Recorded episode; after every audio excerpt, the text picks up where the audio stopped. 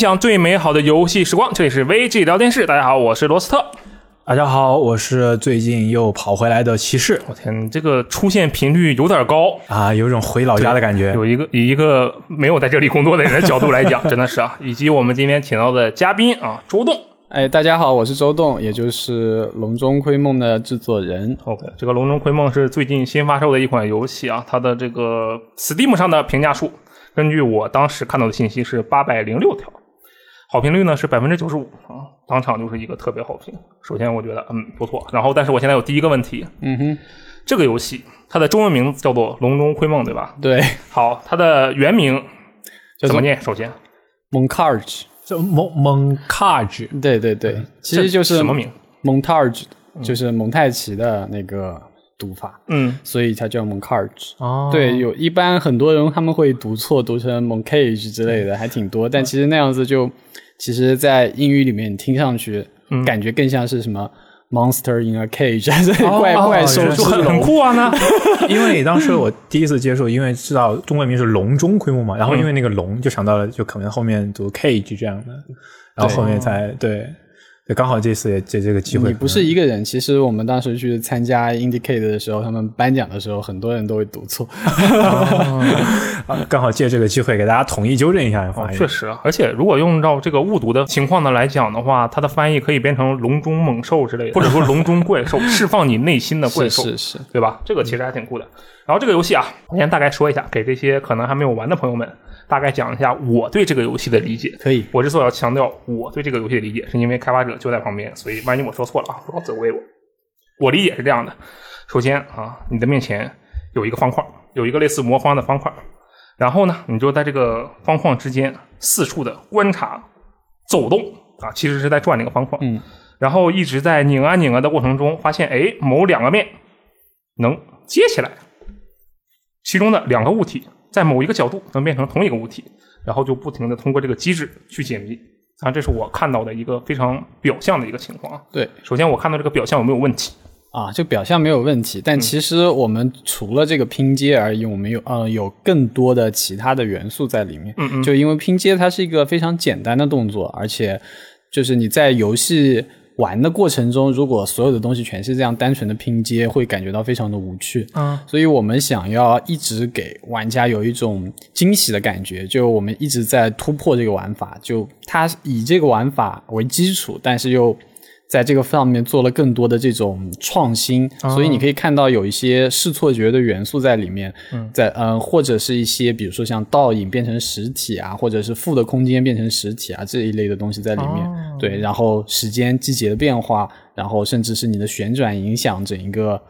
呃，某些场景的时间，就这种东西全部都是可以说是在此基础上做的一些创新，所以它不光只是一个拼接的东西，而是有更多这些让人惊讶瞬间的这么一个比较神奇的一个盒子吧。大家听出来了吧？这就是啊，当一个外人评价自己家孩子的时候的一个反馈，有没有这种感觉？就是我作为一个外人，我只看到你家孩子，嗯，这长这个样子嘛，就这么回事嘛。但是其实，如果你是一个创作者的话，你对自己的东西感觉，或者说你对他的理解。对它的传递是很不一样的，这个其实很不错啊。然后这个游戏现在已经发售大概多久了？其实。嗯，其实到现在刚好一周多一点点。OK，现在他刚才的成绩我已经说过了。然后就我有一个问题啊，反正你们两位其实都是利益相关方。我先问开发者，你觉得这个游戏有没有满足你的预期？各种方面的预期都可以。呃，我觉得它已经满足了我的预期了。其实对于一个解谜游戏来说，我对它的预期不是很高的，因为解谜游戏它是一个很小众的品类。嗯。然后在这种小众品类里，你想要脱颖而出，其实是挺难的事情。而一现在的情况来看，其实它已经大到超出我的预期了。嗯。然后另外一点，其实我在做这款游戏的时候，并没有想过要把它做成一款比如说赚钱的游戏之类的。我其实更想要的就是我能够把这个游戏给做出来，这就是我最大的追求。嗯。而且如果能够做出来的话，我就希望能。以借此能够认识更多的人，有一个相对比较好的名声，这对我来说就已经足够了。所以，即使它卖的不好，它也已经满足我的预期了。但现在其实卖的还不错，那就是算是一个附加奖励吧。啊，OK。其实这边呢，你觉得它有没有满足你的预期？啊，我他现在的表现我觉得他还可以有再冲刺的空间。啊，对，因为因为说实话，就是我我初看到这个游戏的时候，就觉得它的潜力是非常大的。嗯，我也很庆幸，就当时接手的第一个项目就是一种特别特别好的项目。你是怎么接手的？就是当时是有一个什么誓师大会嘛，说哎，这有十万个项目，我们分一下。哪有没有呢？这这是刚好我因为去年的时候从这里跳槽跳槽去了心动嘛，然后在那边的时候就是一个有些呃，我们那个时候也是刚刚签下来这个项目，然后需要有人去给他全程的去跟着后面的跟进，嗯，然后刚好我们有当时有两个有两个 PM，然后有两个项目，相当于让我们两个人自己挑选，嗯，然后当时我是因为解谜类游戏我玩的比较多一些，然后相当于了解比较多一些，所以这个游戏给到了我，哦。算是一种巧合，也算是一种缘分吧。OK，对，嗯。然后在这个过程中，其实就是，嗯，越玩就是这个游戏一开始的时候是、其实是没有现在已有的很多提示的这个系统的，你卡关了。对对，卡关卡的特别的厉害，当时我有这个印象。对对然后我还我还是死死一根脑筋的，就 我不能我不能屈服，我不能去问开发者，有一种问了我又输了的感觉，我一定要靠自己的实力去把它解出来。然后后来把这个游戏我自己就是说通关了一遍之后，对真的是完全依靠自己通的关是吗？嗯没有，最后还是问了。我还以为他问了我其中一个，对对对就是那个煤油灯，煤油灯那个地方，因为我那个地方就整整一个下午，大概有三个半小时到四个小时，嗯，就就就在那几个转来转，一点头绪都没有。因为那个时候是真的，前面的都是一个跨面的那种嘛，就完全没有想到有一个单突破面。常规思维嘛。对，这就是一个刚刚是一个一个新类型的谜题出现了，然后就是被卡住了，然后后面的话就还好是慢慢一点点自己的打通了。打通这个游戏之后，我是真的是对它就是充满了就觉得很很很强，然后非常有信心，所以我觉得它能够卖的很好。嗯对然后你觉得嗯，现在还有空间，还能继续卖得更好？对，现在还能继续卖的更好。嗯，其实挺好的，因为我觉得这个确实是有希望。它在整个的这个视觉表现上给我的感觉，当然我觉得很多人都是这样的吧，就是一看到这个哇，这好有意思哦，我就对或者转一下。我觉得这个其实很重要的一点，就一个游戏，假设只用一个动图就能够将它一个非常有梗的东西传达出来的话，其实是哇很独特的，对不对，对？这个其实就是我们在做游戏的时候的一个理念，就包括我们做的这款游戏，或者是呃之前我们在学校里做的一些其他的一些原型，或者是我们以后将来想要做的游戏，我们都想传达给玩家的是一种就是这种叫做 wow moment，、啊。就一种可以让玩家感觉到哇哦的这么一个瞬一个间。moment，对对，这个就很直白，对吧？对，但这个东西对我来说是很重要的。然后这个东西并没有那么的好做，其实挺困难的。你因为你需要在现有的机制里面做一些创新，你才能达到这样的效果。它不一定是一个视觉上的一个 wow moment，它可能是你的机制上，甚至是叙事上，它都有可能。但是这些都都挺困难的，但是呃，我觉得做起来，只要一旦你做出来了，那你这个游戏至少有了一个比较比较稳的一个销量，最低销量，对，就有一个基石是吧？对，不至于会爆死。所以我我当时就是也就和刚刚那个问题一样，其实我对这个游戏的预期就是它不要爆死。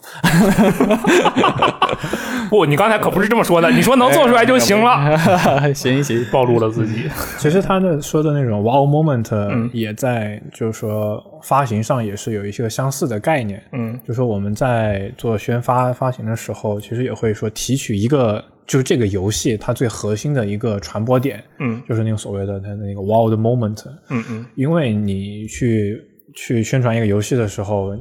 你不能就是说每个角度，你说你说它这个故事啊，然后把它的每一个系统去介绍，因为现在的玩家，你知道他们看一个视频就就超过一分钟，他们都看不下去，对吧？你必须要提取一个最有梗的这么一个核心的点，然后去作为一个主打的传播，让有一个相当于 slogan 或者有一个那种。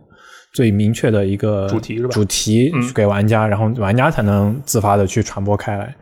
对，像是像蒙卡纸，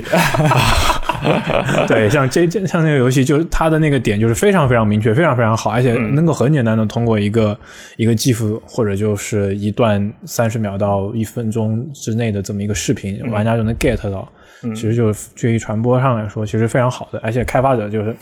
自己在做游戏的时候，其实就能知道这一点。其实这个也是非常好的、非常难得的一点。嗯，确实，哎，这像是这样的一个，比如说算是一个想法吧，嗯，一个它的基石，你是怎么产生的？我其实特别好奇这一点。这个其实我在很多地方都有聊过这个问题，就是最开始是一个关于 stencil buffer 的视频，就这个 stencil buffer 缓冲模板，其实用大白话讲，它就是类似于一个三 D 的遮罩。嗯你透过这个三 D 的这个遮罩，你可以看到它背后的一些东西。然后你有不同的遮罩，那你就可以看到不同的东西。嗯那其实当时的那个我们看到的那个 stencil buffer 的视频，其实和我们游戏已经很相近了。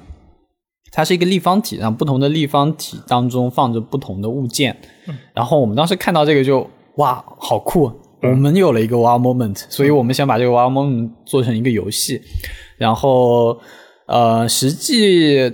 制作的过程中，其实想了各种各样的方案，但是最后定下来的这个方案就是我们想通过这种不同空间的这种交互、不同空间的连接，然后去讲述一个故事。这也就是现在这个游戏的主要机制。嗯，然后其实，在游戏制作过程当中，我们也有参考各种各样其他的游戏，就比如说像《画中世界》，嗯，然后《见证者》，嗯还有一个叫呃。立体隐藏画童话寻踪记，这个 这个游戏比较的、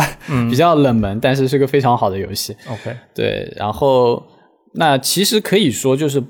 所有的关于这种视错觉的游戏，我们当时几乎全部都看过一遍了。哦，对，就其实其中还有一些，比如说像完美视角，或者说是呃那个叫什么呃寻真投影，对，哦就这这一类的，我们都会去看过，然后我们都很喜欢，然后都希望就从中提取出他们比较惊艳的部分，然后加入到我们的游戏当中。嗯，对，所以我们的游戏其实花费了很多的心思，想要做出这么一种表达。嗯呃，所以这也是我刚刚说的，我们一直在游戏的后期有逐逐步加上，就包括刚刚其实说的有一个单面的拼接，这个其实就是一些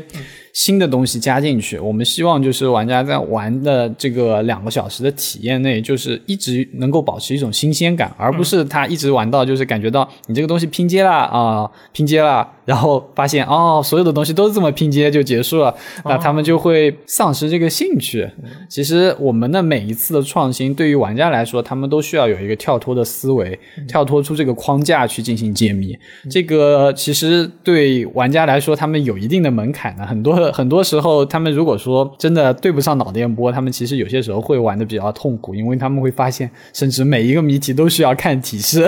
哦，确实，对对，确实。这个其实对我来说算是一种怎么说？一种可以说是痛苦的体验，就是对于提示这方面，因为对，就每次打开这个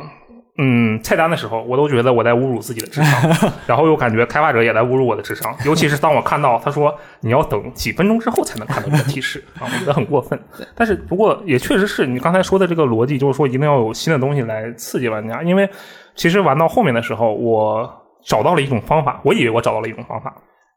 我就摁住这个高亮的键，然后在那儿拧，然后我就去转，看着对两个两个相邻的面有什么能接上，我就给它接上。嗯啊，我是这么想的。然后但是失败了，就是同样的，就因为刚才说的嘛，它有一个同面内的一个拼接。没有，它其实除了同面，它还会有很多就是逻辑上的谜题，比如说那个倒影之类的，就这些其实都是一些比较神奇的点吧。像酒酒杯之类的，你需要透过它其中才能够看到你那个可以拼接的物件，就是这些东西不是你光靠按着高亮对包括确实包括那个四季的那个谜题，当时我玩到那个地方也是让我非常惊艳的，就就要四季，然后春夏秋冬这么去把每一个把整整个整个循环整个跑一遍，我觉得那个地方也是一个创新。嗯，嗯你会不会设计这个游戏的时候，就设计这些谜题的时候，担心玩家就卡着啊？呃，我们担心啊，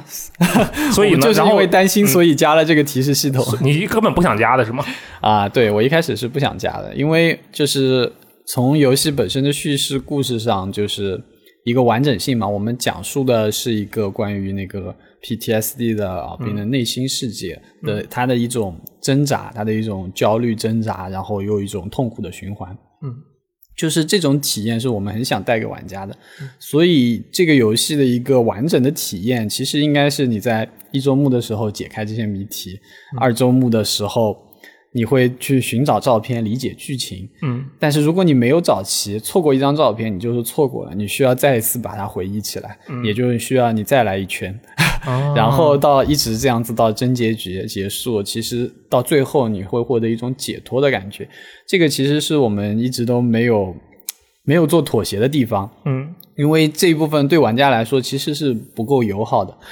确实，对，但是我们希望保留这个东西，就是为了有这种体验。其实现在很多。玩家他们如果是没有一个预先知道我们游戏的有这么一个叙事的情况之下，他们去玩了多周末，并且打到了真结局，他们一般都会很喜欢这个游戏，嗯，因为他们都可以获得一种很独特的体验。但是如果很多玩家他们比如说看着攻略，就是用一种很速通的方式去打完两周目到真结局，他们可能就。会丢失这样一种体验。其实我现在在这儿说，听到的玩家如果他们没有玩过，他们就已经丢失了这样一种体验。至少没有打两周目，要打上剧透警告的感觉。对对对。那其实你是通了这个游戏的对吧？你是按照他刚才说的那个方式通的这款游戏。没错，我通的时候就什么都没有，就是现在的文字提示和视频提示都没有。嗯，就是硬通的，所以当时的体验是非常非常美妙的。然后到了结尾，你也确实有这种自己这个全新的理解或者说感悟，是吗？对对，所以我就是。是当时非常非常抢先体验游戏的好处，就是非常 最接近开发者初心的这个版本。对，哎，那我我现现在对你有一个问题啊，你作为一个发行，因为你知道开发者嘛，他对自己的作品，他肯定是想要尽可能的将自己的东西、自己的想法完全的传递给玩家。嗯，那你作为一个发行，你既要帮助开发者，但是也要考虑你自己的呃公司吧，算是对吧？那这两者的平衡是你要考虑的。那么在这样的情况下，你觉得这个游戏它现在的这个提示的状态，或者说一个解谜游戏，它的提示的程度应该做到一个什么样的状态？龙中窥梦这个状态是比较不错的，还是说其实可以更简单一点，或者说更难一点？嗯，我觉得现在游戏的状就是现在游戏的两重提示，就是视频加文字，嗯，然后再加上那个基基础的那个高亮功能，已经很，我觉得已经很足够了，很足够了。对，因为毕竟是一个解谜游戏，你你。并不能真的就说太过于直白的那个加上去。然后，其实最开始的时候，我们当时，呃，因为为了妥协这个难度，我们是直接先加上了视频的那个版本。对对对。然后就上来就是视频。对，上来就是如果你卡关了，就直接给你看看结局。然后，对，然后当时我们其实是做了一个小范围的玩家测试，嗯，然后玩家的有一种反馈就是觉得我解不开可以，但是你就直接把结局甩，就是谜题答案甩脸上，又有点太 对，有点太过头了，对，就会有一种没有一个中间值。然后在这个基础上，我们当时测完之后就觉得要加一个缓冲过渡期，就是给那些他还是想要靠自己的能力或者靠自己的就是那种观察去把这个。就是解开，然后 get 到一个解开谜题的成就感，然后但是这个中间就是怎么样加呢？我们就想到就是说增加一种文字描述的这个部分，去引导他的这种思路。嗯，然后对，所以我觉得就是现在的这个提示，就是我我就个人觉得是挺就很适中的一个很适中的一个提示，然后给那种。尤其是我们现在，哎，之前的那个高亮的部分，我们现在也加了，就是两重。对，这个当时是那个启示给的意见，就我其实当时都已经想把就是原先的这个高亮系统给给舍弃了，因为原先的高亮系统是你所有潜在可拼接的东西全部都高亮。嗯。但是，但但是骑士和我说，这个东西确实就是会有玩家有这样的需求。所以说我把它保留下来了，它叫做挑战模式，也就是你在帮助界面可以看到的，我们呢有一个经典模式，就是它只高亮，就是下一步的谜题，剩下的会比较暗淡，但它也有也也会发光，嗯，就比较暗淡，嗯，也就是说它可以帮你快速的定位你下一步需要干什么，嗯，然后那个挑战模式，就是所有高亮是对于一些想要挑战这个。游戏的玩家来说的，他们觉得会太简单，我们会收到这样的反馈，他们觉得太简单，所以我们保留了这个东西。对，这个是骑士的功劳。其实我也就是，就是说，作为玩家，玩家自己，我会去以玩家的视角去想到这些点。所以最后统计下来，我觉得是这个游戏现在的提示系统对于各种。这种深度、各种程度的玩家都能达到一个比较不错的一个体验。嗯，就是你真的解不开，你就想看着过，或者说你就是想要挑战自己，就难度挑到挑到最大，然后也死活不看那种提示，因为确实有玩家他就不愿意看提示，死活不看，他就硬着头皮去解。嗯，都有自己的攻略方法。呃，你这个其实还好了，我当时在那个展会上有遇到有一些玩家，他死活不肯用高亮。有的有他的，很执着啊。对，有有有很多的玩家都会这样子，就是后面排队的人怎么办？那那你没有办法呀，就等着呀。对，所以就最后的这个这个情况，我觉得对于所有成都的玩家来说，都能获得比较友好的体验，然后也卡关的不至于卡关，想要挑战的也可以保留自己想要挑战的那种嗯这种属性。有足够多的层级的提示，然后不同的玩家根据你自己对自己认知的水平，然后去选择不同层级的提示。嗯，如果实在不行，还可以是吧？一边开着视频，另一边就对着做。这也是一个是这是一个最破坏游戏体验的方式，对不对？对，所以说我们干脆就把视频都放里面了，就你也别去查攻略了。我们其实就就就就是这个目的，就我希望他有能有一个更沉浸的体验，所以我把所有至少不攻略都要反复的切出去。如果每个对就是你卡个你玩两个，然后切出去看一眼，就感觉很伤破。坏体验嘛。对，嗯这个游戏既然在提示这方面应该也是下了不少功夫，然后但它主体的内容，也就是说它的解谜的内容，是应该是它整个开发过程中最是占比最大的部分吗？或者说消耗的精力？是的，就是整一个流程和谜题的设计是花费了很长时间的，嗯，就可以说就是我们前期就把所有的心思全部花在这个上面，啊而最后把它组合起来的那个瞬间，就是其实很快，就因为我们的游戏的谜题和游戏的这个美术，也就相当于是模型是紧密结合在一起的，所以我们其实整一个游戏在搭建的时候，我们都有了一套完整的美术素材，嗯，然后这套素材其实就是这个游戏的谜题设计本身，所以最后你要放到。游戏引擎当中去，其实你只要写一些线性的逻辑，然后把它塞进去就可以了。哦。所以前期的这个设计非常困难，可以说这个设计是至少在我在做游戏的这么一段时间，包括学校里啊，就我觉得是最不一样的一种体验，因为它的耦合性非常的高。嗯就一个谜题紧接着下一个谜题，一个场景紧接着下一个场景。你无论其中任何一个做了修改，假设我现在想要在这两个场景中间加一个新的场景，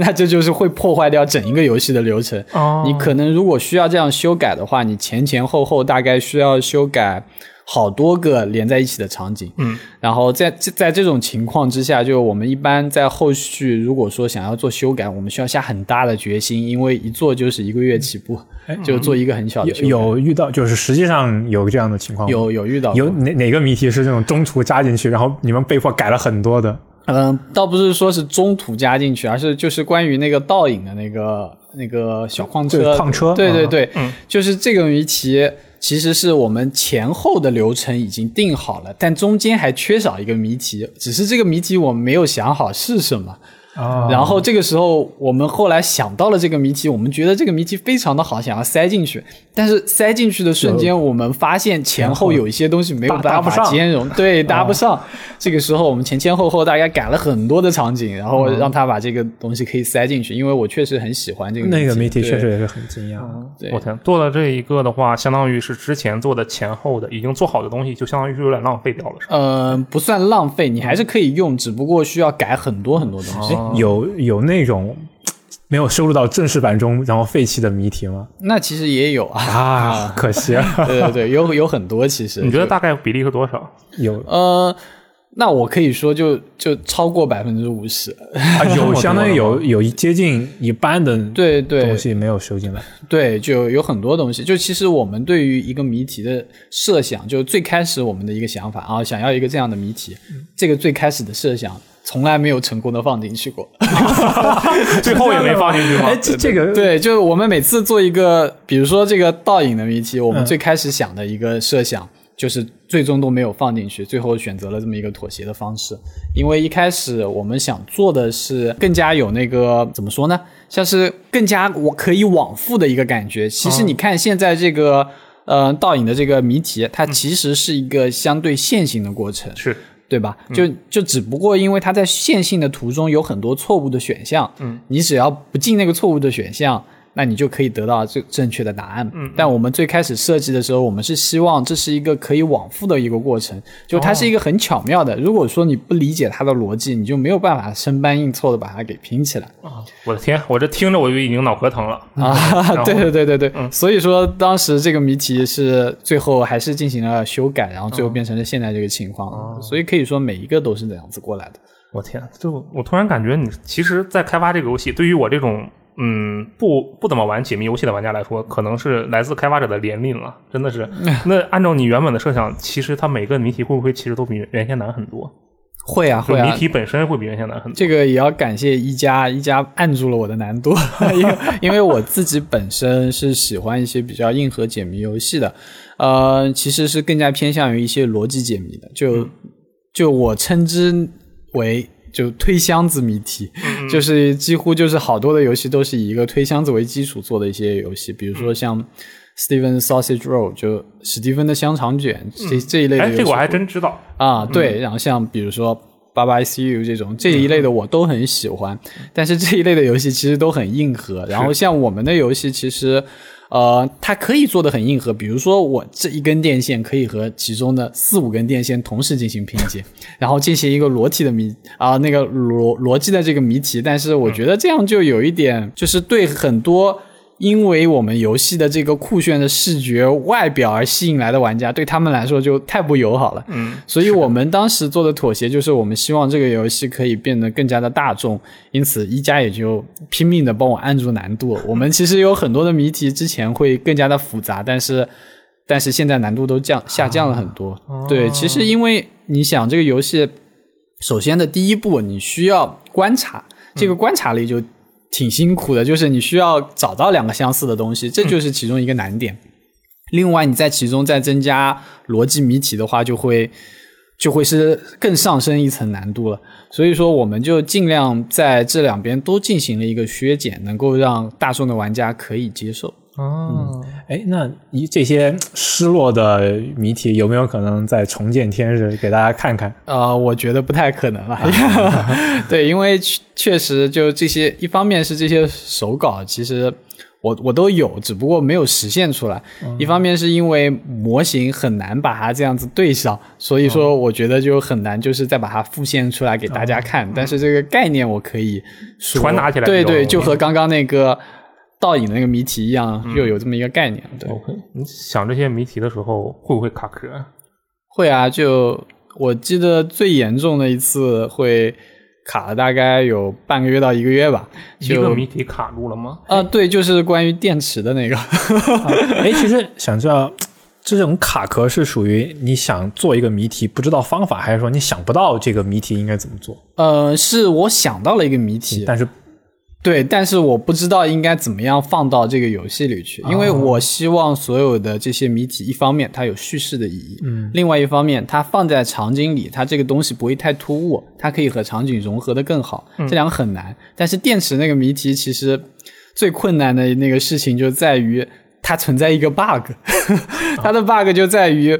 如果说它是一个可以往复推拉这根梯子的一个谜题的话。那它的电池的颜色可以越变越深，不知道你能不能想通这个东西？就比如说，我把亮的电池挪下来，在白天挪下来，然后变成晚上，然后推上去，推上去之后，我再把这边变成白天，再把上面那个暗的电池再挪下来，它就会越越变越深颜色。为了解决这个问题，我们是最后想到的办法是在同一个视角有两个梯子，背后的是深色，上面的是浅色，浅色的完全盖住深色的梯子。这样子，你一拉下来之后，由于颜色不一样，后面的梯子和之前就已经不能拼了，就导致只有深色的时候才能够和背景的拼。哦，对，就这样子，就其实相当于把一个可以往复的行为变成了一个线性的行为。哦，就其实也是在一方面缩减了它的难度。就 我我不得不说实话啊，就是其实你刚才说的这些，我都完全没有考虑到。如果你不告诉我的话，我是考虑不到这一点的。呃，我觉得这个很正常，因为我们在。做这个谜题之前也完全没有想到这个，只有做起来才会发现各种各样问题。其实游戏里有很多的几个谜题都有这种问题。你也没有想过，就哎，反正我自己都没有想到这个东西应该也不会被别人看到，就这样吧。那不会，玩家的创造力是无穷的。然后像游戏里的这些谜题，因为很多生活中的场景嘛，都是你们凭空想出来的，还是说就是在日常的生活中观察，然后看到有些东西，甚至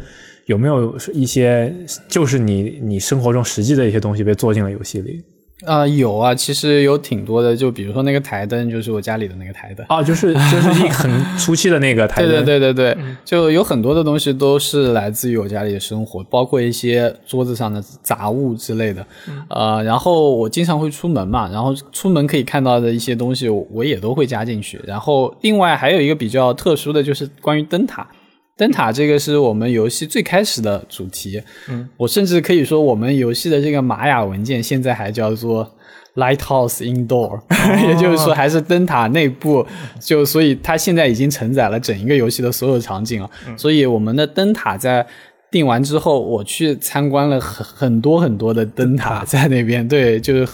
就是和我女朋友一起去看，然后看到了很多灯塔，就是甚至爬上去去看他们顶上的那个转的那个灯的这种结构之类的，就可以说很多东西都是从生活中来的。对，嗯，原来如此。我总感觉就是像你这样，但是按照你的这个角度来讲的话，其实让一个东西想到一个东西可以作为谜题，和呃把一个谜题让它适配到游戏里，对对你来说后者其实是更难的，对吗？对对对嗯，然后就只能硬想。对，有什么其他的方案吗？就没有什么没有啊，就就就只有冥想。我我到现在也没有发现有什么更好的方法。就是没有任何取巧的办法，或者是那种统一的生存方法。对，像我们做了快四年，我们也没有发现有任何技巧。这可能就是解密游戏的魅力。不过，那你要怎么度度过这种时间？因为就比如说，我要是写个文章什么的卡壳了，我会难受，非常难受。然后我可能会睡大觉，或者是干点什么别的，分散一下注意力。会会会，我经常会因为想着想着就睡着。躺在床上想吧。对对，就躺在床上想，而且会特别的焦虑，有些时候会做噩梦。但是有些时候还真的就是你在做梦的时候，可能可以想到一些有意思的点子，但它不一定能用，但是开阔一些思路。嗯，对，这种时候都会有。然后另外的话就是，其实你在做这种做就是遇到这种瓶颈期的时候，你会非常的焦虑。嗯，你要排解这个焦虑的最好的办法，一方面是出去散心，还有一方面就是一加一加他会安慰我，因为我是一个很我是一个很容易焦虑的人，而他的话是一个比较佛的人，他会推荐我就是先往后面推进度，而不要纠结于这个谜题。但是我会很纠结于这个谜题，因为我知道如果这个谜题没有做完，我往后推进度，如果后来我中间发现这个谜题可以做了，那就会和那个倒影的那个谜题一样，前后要改很多，这个很危险的一件事情。就其实有一点类似于赌博，就是我就赌他我们能够做出来，我们先往后走。就是按照他已经做出来的这个这个设想往后去推。对对对，这个是很危险的，但是但是有些时候你一卡卡一个月，你也真的没有办法，不然就耗死在上面了，所以只能就往后往后推进度。就准准备有不知道听众里面有没有也跟着玩了游戏之后准备做四错节解谜的朋友？没有巧办法的，我我我的这推荐就是不要做这一类游戏。我发现好像每一个来这里的开发者，问他你对这个你所所开发的类型的游戏有没有什么想要说的？嗯，不要做这个东西。几乎每个人都是这么说的。坑很多嘛，他踏上了这条路就知道他非常的苦，要做好心理准备。确实是很艰难。你这个游戏我看是开发了四年，对吧？然后整嗯个四年是、都是在一个什么样的状态下？就有一部分是在学校的状态吗？还是说呃，对，其中应该准确说其实是三年半，然后其中一年是在那个学校里，但其实在学校，呃，在那个一年之前的那个暑假，还是、应该是暑假吧，然后我就已经开始构思这个东西了，嗯，所以所以所以那部分时间应该也算进去，就一年多。然后在毕业之后，我们全职又做了两年半，所以是近四年的这个时间。嗯在学校这部分的时候，你是在学校是做什么什么什么专业？我是 NYU，我是就是做游戏的，游戏设计。啊，就是游戏设计？哎，游游戏设计专业就应该 N N Y U 还是那种很专业的这种游戏设计的这种有他们这种门课你，啊对，这里面我很好奇啊，里面会教一些什么样的东西？因为我觉得游戏它的类型五花八门，然后种类非常多。它会有那种学术的专攻攻专攻一门游戏类型的，还是会教一些就是很综合性的、很基础，然后普罗大众的那种逻辑知识和那种呃，我觉得都不是，他们更倾向于教的是一个对于游戏的一个认知和理念，就是你会你会去了之后，你会发现你对游戏的认知其实很浅薄，就是他们对游戏的认知其实更大，范围更大，包括一些艺术表达类，这是我到 NYU 做我才能够理解的一些游戏方式。其实，在最开始的时候，我喜欢做的一些游戏，也是一些很单纯好玩的一些，比如说。强车球之类的啊对对对，这些这些游戏我都很喜欢。然后当时到了 NYU 之后，我发现大家的想法很不一样，嗯，就老师的想法也很不一样。他们给你带来的是一种就是是一种很冲击，你知道吗？就是就是，如果我现在玩了几百款这种游戏，我觉得我对游戏很了解，但去了那会发现你什么都不懂。对，去了那边你会发现你可以了解到更多类型的东西，就有一些。有一些就是你甚至都觉得它不应该是一个游戏，对，有可能就是只是一个单纯的交互，但是它给了你一种很独特的体验，它也是算一种游戏。然后像我们的课程的话，其实也很多，就一方面比如说有有一些叫做 Game One One，它会 Game One One One O One，哦，对，就是一零一嘛，它会给你介绍从古到今的各种各样游戏。啊 有对，游戏历史课对对，就游戏历史课，比如说从一些很早的一些棋类游戏开始，包括足球、篮球，它都属于一种国国际象棋啊，对，然后它会分类，然后告诉你这一类型什么游戏，然后慢慢的、慢慢的往后推，就各种各样类型的游戏全都做一个介绍。这其实相当于是一个你知识面的一个广度上的提升，哦但同时它会有一个深度上的提升，是一些纯理论课。它会从什么是 play，就什么是玩，或者什么是游戏这种角度开始出出发，做一个有一点相对哲学的这种感觉，对他更深入的一个了解。就是什么是 play 这个话题听起来就非常的听起来就很就很哲学对啊，就很很神秘。对，就就是这一点其实更像是一个，就是你对这个游戏了解的这个深度上面的一个扩充。嗯，然后其他的话会有一些实践的课程，但其实实践的课程它不会教你一些实践的知识，只是让你去做，做你把你的一些很独特的想法去做出来。而且老师他们并不会看重你的一个游戏的完成度，而在于你这个想法到底有没有自己去实现。所以说，很多的一些基础的内容都是需要你自己去学习的，像这种 Unity 啊这种软件之类的，不教的是吗不教，所以就不教硬知识，全都是不教硬那种知识对对逻辑理论概念。对对对，这一方面更多。当然也有这些课，就是好像是做是专门教你怎么写代码的，但这种课其实都是感觉像计算机专业了。对。但我觉得这些课其实都是一方面，它是对于一些完全没有基础的人来说，他需要去听一听。如果你稍微懂一点的话，大部分都不会去选这一类课，而他们会选一些更有意思的。其实还有一些课很有意思，比如说教你怎么样直播游戏。啊这现在都有专门的课教直播游戏了。对对对，有有有。不知道会是一个怎样的一个情况，你了解过吗？就它具体大概是个什么样子？我没去上，哦，所以这些课程就是说自己选。也会是自己选的啊。哎，那你觉得就是说，在所有的那些学到课程里面，觉得最有意思或者最有用的课是什么？呃，我觉得就是很多的实践课，老师会给你反馈，这个反馈很重要。然后其中有一门实践课就是练习练习的就是你快速做原型的能力。就大概我们当时就是每一周会有一个主题，这个主题会很奇怪，比如说是一维的游戏，然后比如说是只有一颗按键的游戏，像是有点像 Game Jam 那种，对给你个题目，然后你自己去想。对，然后就就每周一个游戏，大概是这样子，然后每每每周一个游戏你都得做出来。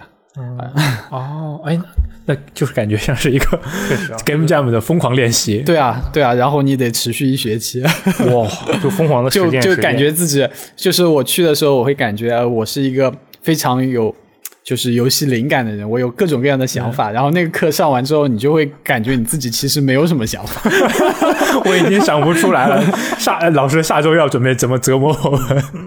这那像这样的课程的话，最后或者说这样的专业的话，最后要怎么去评定一个学生呢？呃，就一方面是根据你最后的一个项目，也就是毕业设计来看，但其实你平时的成绩也很考究。哦对，就是他们更看重于一个游，相比之下，他们对于一个游戏的完整性的追求其实没有这么高。你不需要做的非常的好，但是你这个内容如果是非常有意思、非常独创的，他们就会觉得很好。哦，这是一个听起来像是做独立游戏的天堂。对对对，就基基本就是 大家都很想做独立游戏，去那边的话。不是那里面的就大部分学生也都是这个样子，是吧？呃，对，但相对来说的劣势就是，如果说你想去一些大厂找找工作的话，那就会比较困难，因为其实你没有一个特别专项的一个地方，哦嗯，就是学的很杂。也缺少一些那种就我不太确定啊。像这样的话，对他的一种呃专项的能力，以及对于那种大大型项目所需要的，比如说呃某一项能力的适配，就相对来讲会弱一些，是吧？对对，哦，原来如此。我觉得这个其实是挺有意思的，因为我之前还了解了一下国内的那个游戏开发专业，然后它当然那个跟 IVU 肯定没法比啊，它是一个相对来讲比较呃就不会不会说它是大学，它是一啊个培训机构对对对类似这样的一个地方，是是专科学校，啊然后里面有一个游戏设计专业，我问他你们就都学什么呀？然后他跟我说，其实就是每种事情都会学一点点，比如说、啊呃，就按照我们现在的理解，比如说这个策划呀、美术啊、程序啊这种东西，对，其实我的那个本科就是这样子的。啊我本科本科也是这个专业对我本科学的是数字媒体，然后当时其实就学的很泛。我们的课程从上到你做程序设计，嗯，软件工程，下到你做剧本策划，还要写还要写剧本动动漫绘画，对，就学的很杂，就什么都学。哦，其实本科那个时候是不是相当于有一种每样都学一点，然后看每个学生他能找到自己想做的或者一个未来专攻的这么一个方向？对对，是这样子。但我其实觉得那个就是独立游戏人培训机构。对你一个人就能做所有的事情了，相当于、对吧？对，因为每样都了解了一点，基础至少有一些都会做嘛。嗯，说回到龙中窥梦这里，我其实有一个问题，这个问题就很直击灵魂。嗯，是这样的，呃，这游戏开发了，刚才说是三年半，对不对对，？OK，假设假设你还有三年半的时间，是就用来开发这款游戏，也不用考虑什么我是要不要过日子啊，什么都不用考虑，就是你的时间乘以二了。嗯，你觉得你会让它有其他的变化吗？是让它变得更大，还是说会有其他的变化？那我就会多进行一些测试，然后把一些其中对于很多玩家来说更困难的谜题换掉。但其实换的这个过程是很痛苦的，对你来说是很对对，痛苦的对我来说很痛苦的。另外还会就是有一些就可能在前期没有考虑到叙事意义的拼接，我会把它全部换成有叙事意义的拼接，让它整一个游戏变得更加的，就是那个叙事和谜题能够结合的更加完美。对，然后呃，可以说就是三年半的时间让我来做这个事情，我觉得应该是够了。对，因为现在游戏的整体都是已经定下来了嘛。嗯嗯不过，假如说你说让我就是比如说有一个月时间来改这个游戏的话，嗯，那那我什么都不想改，因为 其实我们做完这个游戏之后，我可以这么说，就是我们甚至现在连多加一个拼接都不愿意加，因为实在是太痛苦了。它这个东西很牵一发动全身，是不是？嗯，对，而且而且你还要考虑到要加进去了之后得有叙事的意义，就 就对还不能随便我说我就凑合往里面塞一个这样的，可以想想。我我再问你一个问题啊，这个你觉得像是一个这样的解密游戏？呃，我我我至少我认为信息传递，当然大部分游戏信息传递都是很重要的，对吧？嗯，你觉得作为一个开发者，这个信息传递给玩家应该是一个怎样的理想的状态？比如说是更线性一点的，呃，我就告诉你这个东西应该是怎么回事，还是说你会希望玩家能够觉得，呃，你们自己想去吧，如果你们能想出自己的版本是最好的。呃，我是希望玩家能够更加发散的思维去想这个事情，就包括我们游戏的剧情，我其实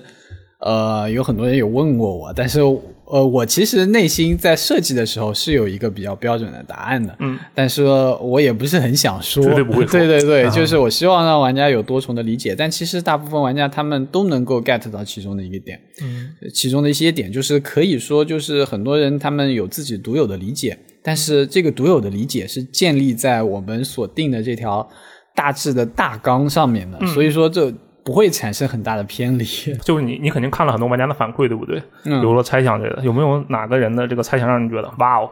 呃，我觉得基本都是在射程范围内，视角范围对对对吧？但对，就是呃，我其实特别喜欢就是迷叔迷之声的视频，嗯嗯呃，那个视频里面对我的游戏的理解，就是我觉得是比较接近于我们游戏原本的这一个构思的。嗯，对，当然其中也不是说全部都正确啊。就是 真这最终的真相永远都在开发者自己内心里。就 我感觉就像宫崎英高一样，对他他的每个作品就是从来不公布正确答案，任你们猜，任你们解读，反正正确答案只有他自己一个人知道。给你几句话啊，自己猜去吧。对，好，那这个游戏现在对你来说算是一个呃基本结束的状态吗？就是啊，对对对，就可能后续可能会修一些小 bug 吧。嗯，然后后面有没有什么其他的这种打算？就假设你再做一个游戏，还会是解谜游戏吗？呃，不好说。其实有各种各样的想法，但其实我愿意尝试各种各样类型的游戏，也不光局限于一个试错觉解谜。就我觉得不应该把自己的方向给定死，而且其实你光做同一类游类型的游戏，呃，你会感觉到挺枯燥的。而且要要再想那些谜题，可能人都要没了。那我肯定不会再做一个，我至少我现阶段没有一个想要做一个《龙中窥梦二》的想法。好好 告诉听众大家，《龙中窥梦》目前是没有二的规划，DLC 不要再问了。好多人其实有在那个社区下面或者论坛里面问有没有更新啊，会不会有没有这个新的 DLC 啊？嗯，确实这个太难了，主要是可阿奈虽然说了有很多这种啊、想法没有实现，但是这个东西要把它做成游戏还是另一回事，就是另一个层级的怎么说工作量吧，可能就不会这么做啊。哎，那你有没有什么想要对我们的这个听众，尤其是那些想要去开发游戏的朋友们说的？先说这个小一点的吧。假设我现在嗯嗯，我是一个解密游戏爱好者，我超喜欢这个《画龙世界》《龙中窥梦》等一系列什么怪物怪兽远征这些游戏。嗯，我现在决定我要做这一类型的游戏。你有什么话想对我说吗？就祝你好运嘛。这么这么直白。没有什么这个引导吗？对，啊、我觉得引导就是你必须得踏出第一步。你如果一直停留在一个想法的阶段，你就不会去做。其实我们当时在毕业的时候也是这样子，就我们当时其实很犹豫，因为你你如果要开始做全职的独立游戏开发，意味着你其实是一开始是不会有任何收入的，是的除非你能够找到一个发行商，然后他们可以给你一笔钱。嗯那这样子的话，其实也只能。